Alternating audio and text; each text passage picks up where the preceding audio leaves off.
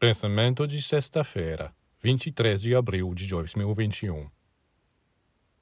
Porque os humanos não compreendem que tudo o que fazem tem consequências e que não podem continuar a transgredir impunemente as leis da natureza e a perturbar o trabalho dos elementos.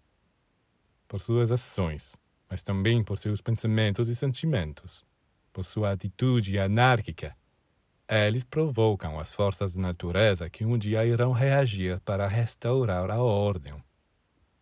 A natureza não é algo inerte, insensível, com o qual podemos fazer o que quisermos. Sempre que os humanos excedem os limites do que ela pode suportar, ela retalia.